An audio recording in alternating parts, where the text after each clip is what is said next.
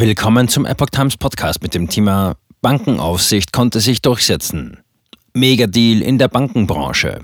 UBS und Credit Suisse schließen Notfusion ab. Ein Artikel von Patrick Langendorf vom 20. März 2023. Am vergangenen Sonntag gaben nach zehn Verhandlungen die beiden größten Schweizer Banken, UBS und die krisengeschüttelte Credit Suisse, eine Notfusion bekannt. Der Weg dahin war steinig. Erst die Pleite der Silicon Valley Bank SVB, dann die Turbulenzen bei der Schweizer Großbank Credit Suisse. Das Finanzsystem ist so sehr unter Druck geraten wie seit der Finanzkrise 2008 nicht mehr. Auch wenn die Situation heute noch nicht mit den Ereignissen von vor 15 Jahren vergleichbar ist, sind die Kapitalmärkte trotzdem sehr nervös. Auch der am vergangenen Wochenende bekanntgegebene Notverkauf der Credit Suisse an den Konkurrenten UBS konnte die Märkte offenbar nicht beruhigen. Am Montag brachen die Aktien der Credit Suisse noch einmal um 64 Prozent ein. Sie erreichen damit ein Rekordtief von 0,67 Franken. Auch der Titel der UBS gab 13 Prozent nach. Zuletzt stand der Aktienkurs der Bank vor drei Jahren auf so einem Tief. Lösung musste vor Montag her. Die Notfusion von UBS und der taumelnden Credit Suisse ist die größte Bankenfusion seit der Finanzkrise. Für drei Millionen Schweizer Franken wird die Credit Suisse nun aufgekauft. Zuvor hatten sich die beiden Banken und die Schweizer Regierung einen Verhandlungsmarathon geliefert. Die Bedenken bei der UBS, ihren gestrauchelten Konkurrenten zu übernehmen, war groß. Regierung und Schweizer Bankenaufsicht hatten aber laut einem Bericht des Handelsblatt auf eine tragfähige Lösung für das zweitgrößte Schweizer Bankhaus vor Öffnung der Märkte am Montag gedrängt. Mit der Übernahme durch die UBS haben sich am Ende die Schweizer Aufseher durchgesetzt. Die UBS hatte bis zum Schluss Widerstand gegen einen Kauf geleistet. Noch am vergangenen Donnerstag hatte die Nachrichtenagentur Bloomberg darüber berichtet, dass UBS und die Credit Suisse eine Zwangsfusion ablehnen.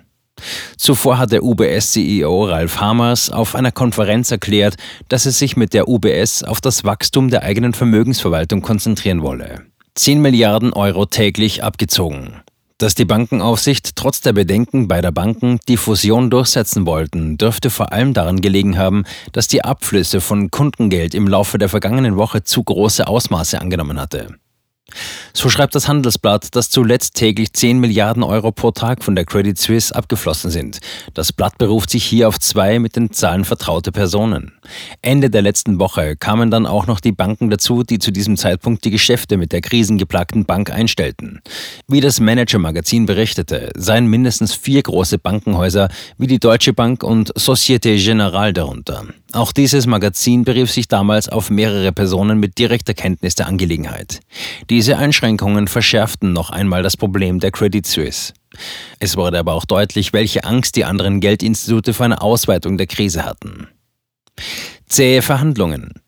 Am Sonntag kam es dann zum Showdown in Bern. Die UBS hatte zu diesem Zeitpunkt signalisiert, dass man bereit sei, den Konkurrenten zu kaufen. Schon gegen Mittag berichtete der Fokus über ein Kaufangebot von bis zu einer Milliarde Franken, das die UBS auf den Tisch legte. Die Schweizer Behörden, so hatte die Financial Times zuvor gemeldet, wären bereit, die Gesetze des Landes anzupassen, um eine Aktionärsabstimmung für die Transaktion zu umgehen. Eigentlich müssten diese mit einer Frist von sechs Wochen ihre Zustimmung geben. Diese Zeit war nun aber nicht mehr. Wie zäh die Verhandlungen an diesem Sonntag gewesen sein müssen, wurde deutlich, als die Credit Suisse das erste Angebot ablehnte. Der gebotene Preis entsprach nur einem Siebtel des am vergangenen Freitag festgestellten Marktwertes. Am Ende des Tages einigte man sich dann auf drei Milliarden Franken. Wäre der Deal an diesem Tag geplatzt, dann hätte es nur noch die Option gegeben, dass die Credit Suisse vollständig oder teilverstaatlicht hätte werden müssen. Darüber hatte zuvor die Nachrichtenagentur Bloomberg berichtet. Das wäre für alle Verhandlungspartner, so die Agentur, nur das letzte Mittel. Verantwortung über Landesgrenzen hinaus übernommen. Sonntagabend um 19.30 Uhr wird das Ergebnis dann der anwesenden Presse verkündet.